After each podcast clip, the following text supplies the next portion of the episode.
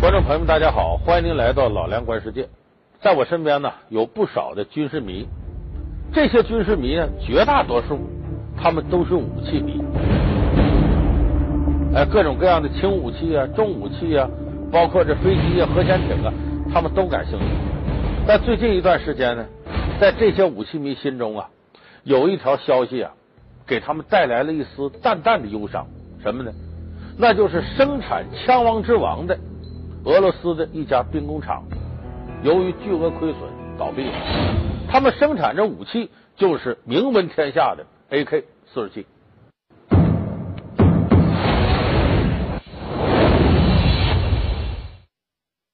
传奇步枪 AK 四七生产商宣告破产。所谓一代枪王，给世界留下一个惨淡的背影和多达上亿的产品。一把利器可以风靡全球，并被冠以枪王美誉。在保家卫国与夺人性命之间，这把枪又承载了怎样的复杂争议？老梁观世界带您深刻解读 AK 四七死于盗版。说到这个 AK 四十七呢，电视机前的观众朋友啊，可能很多人即使你没见过这枪，你也模模糊糊听过这名字。其实你都不可能没见过，因为我们在大量的影视作品和以及反映战争的新闻当中，你都会看到 AK 四十七的影子。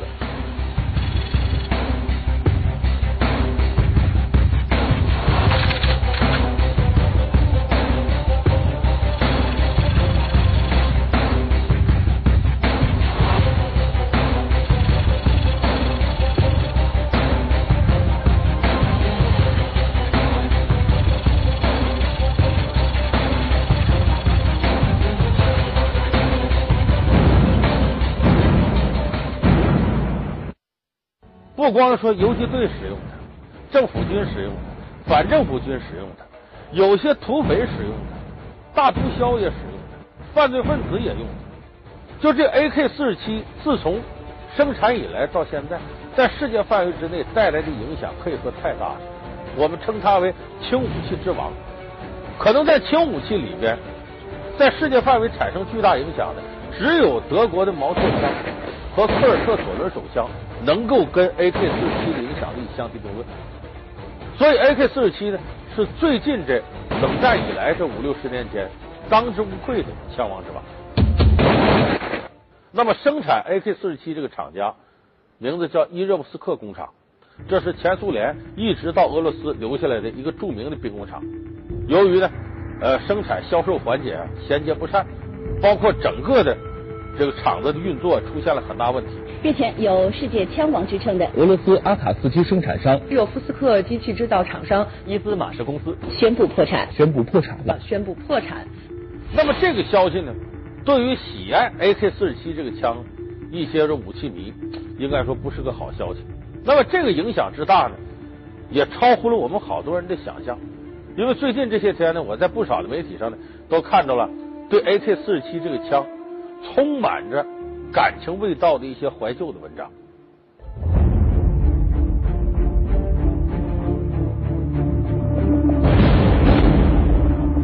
那么，AK 四十七为什么有这么大名气呢？咱们首先得说说 AK 四十七是怎么回事？为什么这种自动冲锋型步枪叫 AK 四十七？这个 A 呀，是俄语里边自动步枪的。词汇的第一个字母是 A，K 是什么呢？是发明这个手枪的这个步枪的发明者是前苏联的军官，哎，叫卡拉什尼科夫。这卡拉什尼科夫第一个字母是 K，这是 AK 的来历。说四十七是什么呢？其实叫四十七是念白了，应该叫什么呢？叫 AK 四七，因为这是一九四七年这个枪定型的。就是卡拉什尼科夫在一九四七年完完全全的发明了这个枪，所以标准念法应该念 AK 四七，而不是 AK 四十七。当然，俄语念呢也有念阿卡四七的，也有这种念法。那么，为什么 AK 四七这个手枪在世界范围之内有这么大的这个名气？我们说 AK 四七呢，首先有一点呢，它影响的时间长。它从四十年代呢开始批量生产，等于在冷战时期呢，几乎涵盖了前苏联阵营所有国家的武器生产装备。你看当时东欧那些国家，就即使不叫 AK 四七，它生产的东西也基本上是按照 AK 四七的工艺来的。这种自动步枪，我刚才不说吗？你政府军、反政府军都使用这个，而一些土匪呀、毒枭啊、犯罪分子啊什么的，反正也都在用，因为它杀伤力大，它好用。到现在为止，粗略统计说，至少得有好几百万人，五六百万人吧，死在 AK 四七的枪口之下。而且这个数字以每年二十五万人的速度递增。为什么？世界范围之内有几个地方还有战争啊？你像阿富汗啊，你像现在中东地区，包括这个非洲有些地方还存在着战争。一有战争，AK 四七就有用武之地了。像当年阿富汗战争，就让 AK 四七的价格暴涨了将近五倍。所以这才影响范围广，杀伤的人多，它名气大。第二个还有一个最主要的特点，就 AK 四十七呀，简单。实用、管用，就对于各种恶劣的环境下，基本都能使用。你比方说，把这枪埋到雪地里头，扔到水里头，搁土里埋上，过了多少天，你拿出来打还一样，一点不影响射击。用东北话说，就说扛烧、扛使。这个有这么一个真实的故事啊，就是六十年代，我们知道开始打越战，越南呢，当时呢，胡志明政府军。加上越南游击队呢，大量的使用 AK 四七，那么不少游击队呢，平常呢化妆成这个种水稻的农民。假如这个美国兵和南越的部队过来检查了，他们就把这个 AK 四七扔到水稻田里的水里边，就泡到水里边了。你过来检查没有？走了。你这一走，他们从水田里把这枪捞出来，啪，开始打。时间长了，有的这个。AK 四七的枪托木的都泡烂了，但枪管往出打一样好使，就这绝不夸张。就说 AK 四七各种恶劣的环境，基本它都能适应。其实这个不只是 AK 四七，前苏联产品都有这特点。你看笨重大，但是实用、管用、抗造。就说前苏联的产品虽然重笨大不好带，可是特别特别管用。那么这个特点呢，也延续到了 AK 四七上面。这 AK 四七呢，在当时应用的范围特别广，就各种恶劣环境它都能使用，而且用起来方便。AK 四七系列步枪自一九四七年定型以来，至今已成为人类历史上造的最多、被仿造最多、使用范围最广的枪支之一。截至目前。其共装备八十二个国家的正规军和无数其他军事势力。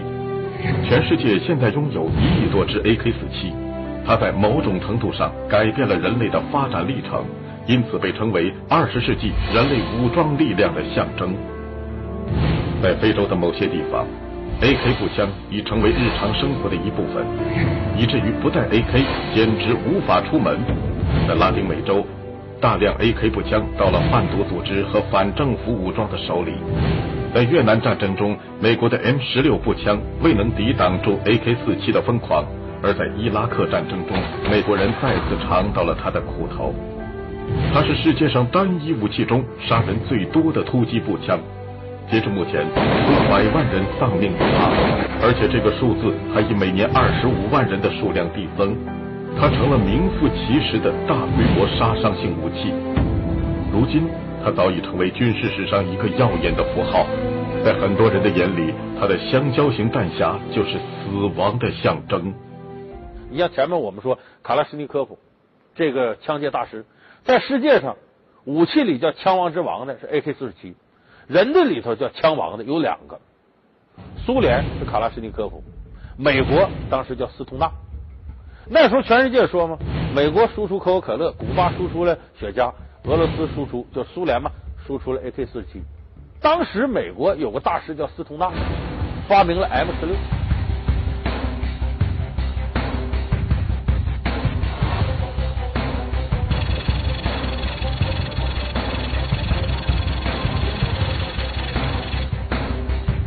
足可以跟这个卡拉什尼科夫分庭抗礼。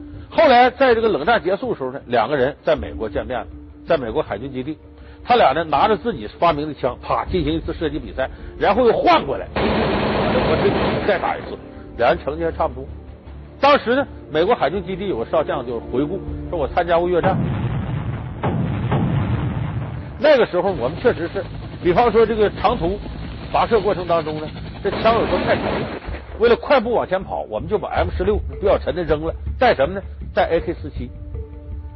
因为那个时候有个特点，AK 四七呢只是冷战这边阵营用，像美国西方国家是不用 AK 四七的，因为他也没那技术，人苏联也不会把这给他。但是呢，他缴获了这个武器呢，他们可以使用。这个海军少将就说，在越战的时候呢，我们缴获了 AK 四七，有的时候觉得它好用，我就不用 M 十六用它打。结果这个 AK 四七的枪的声音呢，和 M 十六不一样，这一打。好多越南士兵就以为这边呢有越南的兵呢跟美军又交手了，呼啦啪啦这火力就过来了。这由此可见，就当年 AK 四十七在世界范围都得到了这种认可。你比方有位这个美国的将军就说：“说我们美国最好的武器，当时轻武器是 M 十六，可是跟 AK 四七比呢，它的射程比它远，杀伤比它大，射的也精准。这一点 AK 四七不如 M 十六。”可是，在使用方面上讲，那可差太远了。M 十六一个美国士兵得一周左右时间能掌握它所有的这些性能，可是一个美国士兵在四个小时以内就能搞明白 AK 四七怎么回事，包括这个卸枪托啊、上子弹呐、保养啊、清洁，全明白了。所以，就是 AK 四七它可应用的范围，包括使用的简洁便捷程度，应该比其他轻武器领先了一大截。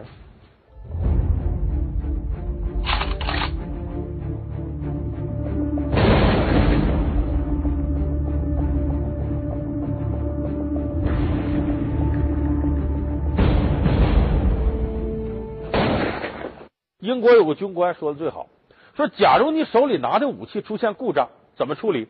第一个步骤是把它扔下，从地上捡起缴获的 AK 四七，接着打。那么说这个枪怎么发明的呢？也挺偶然，它不是由专业的机械师发明的，它的发明者卡拉什尼科夫呢，是一九三九年呢入伍，是以前的前苏联一个士兵，后来四一年六月二号苏德战争爆发，他到前线打仗。被对方炮弹给击中，受了重伤，就到后方养伤。养伤的过程当中，他就想，我还得为国家效力呀！我躺着不动。他对物理和机械感兴趣，就在床上看了好多关于枪支方面的书。然后他在养伤的时候，自个儿发明设计，就设计出了 AK 四七，就等于躺在病床上，他设计出来了。当然，我们说卡拉什尼科夫这个人是个天才。哎，他如果要是没有这种天才的话，他很难在没有什么最基础的枪械物理学知识之下，他能发明这个。结果这个是一九四七年定型了，然后开始大批量生产，迅速的风靡世界。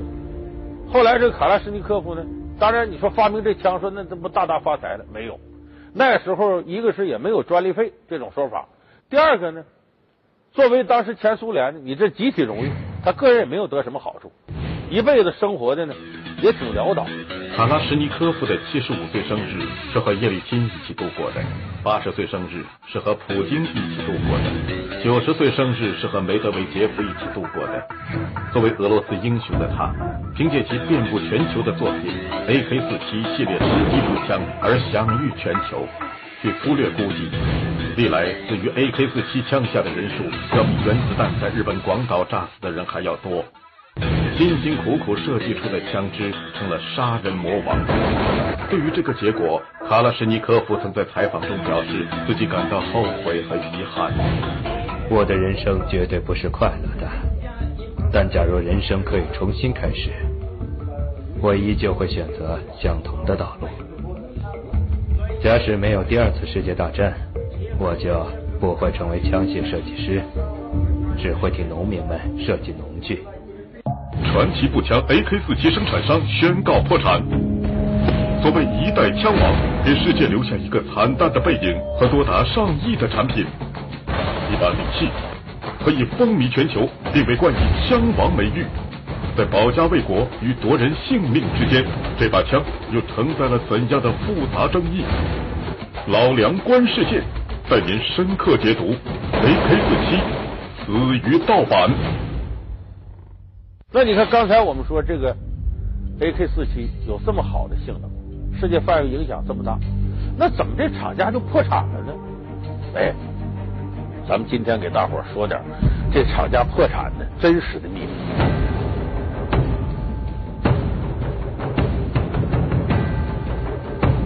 首先一个是什么？就是原来 AK 四七依赖什么？依赖俄罗斯军方采购。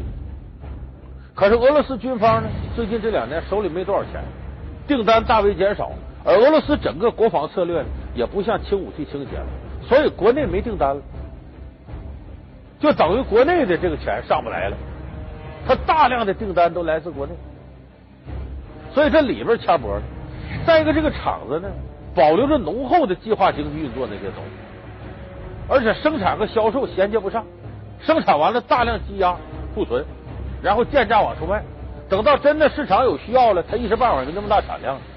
再加上售后服务极为糟糕，这几个原因加一块呢，使这家厂子伊热夫斯克这个生产 AK 四七这厂家既吃不着计划经济的皇粮，也没吃着市场经济商品粮，两头不落好，挤兑挤兑欠一堆账，弄破产。最最重要一个原因，有人说你看世界范围内这 AK 四十七。大概总共将近有几千万只，将近一亿只。你这多大个市场啊？怎么能就即使俄罗斯订单没有了，外边是不少国家还要呢？哎，要命就要命到这儿。我们今天标题叫 AK 四七死于盗版，就是现在世界上假如有十支 AK 四七枪。只有一支是伊热夫斯克厂生产的正版，剩下九支几乎全是盗版。世界上只有两个地方生产的 AK 四七是正版，一个是俄罗斯生产的，一个是委内瑞拉，因为委内瑞拉从俄罗斯买了版权了，剩下的全是盗版。说这俄罗斯知识产权保护也太差，告他去，没法告，这是历史遗留原因。因为 AK 四七发明的时候呢，是赶上冷战。那么前苏联呢，作为冷战的一方，他向自己的阵营大量输出武器知识和装备，所以当时冷战站在苏联一方的阵营的，几乎百分之百的他们的武器都有 AK 四七的影子，有的是全技术输出，有的是干脆就黑不提白不提了盗版。那个时候像匈牙利、南斯拉夫、保加利亚、罗马尼亚、古巴、越南这些国家。全部在使用 AK 四十七的一些技术，而这些使用是不付任何费用的。为啥？你这苏联老大哥吗？啊，你得输出你的东西给我们呢。所以苏联当时出于政治目的，也没有向这些国家摘取费用。可是这就等于你的技术呢，无偿的流出去了。所以现在有的时候，比方说前几年有那个武器展销。有人拿着枪来找来了，你们厂生产什么玩意儿？一看这不是伊热布斯克厂生产，罗马尼亚生产，保加利亚生产的都有，所以它技术当时大量的流失，很多国家都能生产这个东西，甚至你可以看到，就不光是支援社会主义阵营，亚非拉这些民族解放的时候，哎，苏联也曾经把大量的武器支援过去，还有一些非洲国家，在非洲有几个国家国徽上面都有 AK 四十七枪的图案。你看它流传多广吗？结果这就造成呢，它的技术大量流失，很多地方生产完了也不给他专利费，而且它简单容易生产。巴基斯坦比较穷的村庄就有干这个的，一年能生产五六万支 AK 四七。除了这个枪管和扳机可能需要大的兵工厂进来，剩下工艺都能在村庄组织，然后拿出去卖去。你伊热夫斯克再卖枪。说一把正常国际价格三百美元到八百美元之间，说你要买这个呃上千把以上的，我可以给你降到一把一百五十美金。可人家盗版的三十美金一把就卖，你能干得过人家吗？所以世界范围这个 AK 四十七的盗版，那几乎是遍地都是，你整不过人家。所以最后我们可以说，AK 四十七是死于盗版。就你这玩意儿是好用，是现在我们说 AK 四十七呢，它的射程短呢，呃也不够太精良，射的不够太准确。呃，可新的武器呢，有好多比它性能好的，但是它简单实用啊，还有巨大的市场需求量。结果这个需求量被盗版吃掉了，伊热夫斯克工厂没有从中拿到任何好处。当然，这是历史遗留问题造成的知识产权的流失。所以我说，AK 四十七死于盗版，这就说明啊。任何一个企业，你要真掌握着核心技术的话，这是你的生命力。你保护好它，就等于保护好这个企业的可持续发展的力量。而伊热布斯克厂子在前苏联解体的大背景之下，泥沙俱下，历史的尘埃，他已经无暇把它理清了，所以最终只能走到这个结果。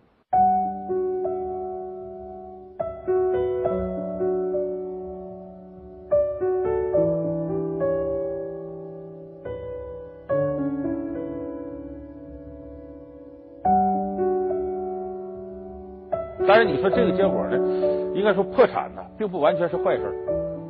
他通过破产呢，等于也保护了这个工厂，呃，可以呢避免被呃查财务账户啊，可以彻底的资产清理啊什么的。哎，他在一定程度来说，先给你保护起来，启动破产程序，这有点类似苏联的，像原先有个生产坦克车的厂子，还有生产米格战斗机那个厂子，也是通过破产嘛保护，然后等待国家在这个军事方面再支援他，呃下军火订单，然后他再复兴。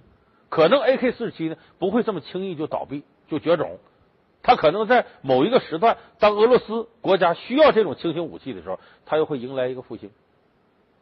当然，AK 四十七呢，即使现在就倒闭了，你也无法蔑视 AK 四十七给这个地球带来的一些影响，包括它一些不朽的传奇。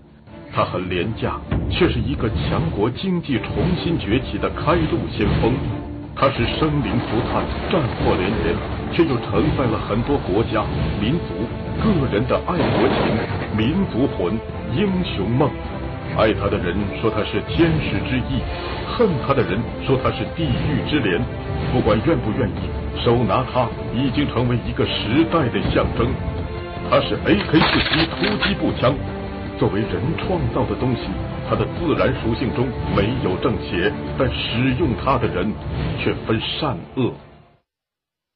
在世界大同、强调和平和发展的今天呢，我们更多人对 AK 四十七的兴趣呢，是停留在它的历史传奇和它的机械性能上，而不是呢沉浸在 AK 四十七有多大的杀伤力、曾经杀死多少人层面。所以今天呢，我们给大家梳理呢 AK 四十七这个历史呢，其实也是在告诉大家。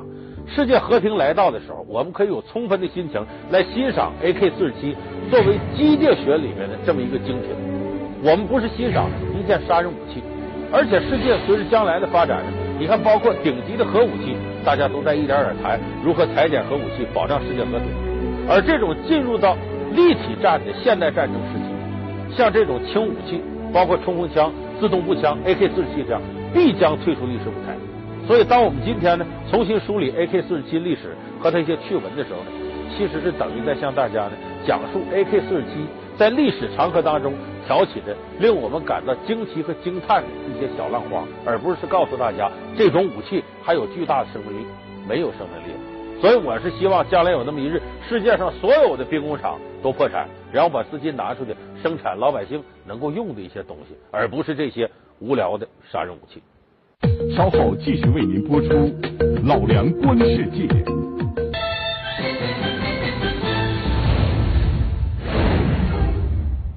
好，感谢您收看这期《老梁观世界》。您有什么想法，可以通过屏幕下方我们的新浪官方微博地址和我们联系。我们下期节目再见。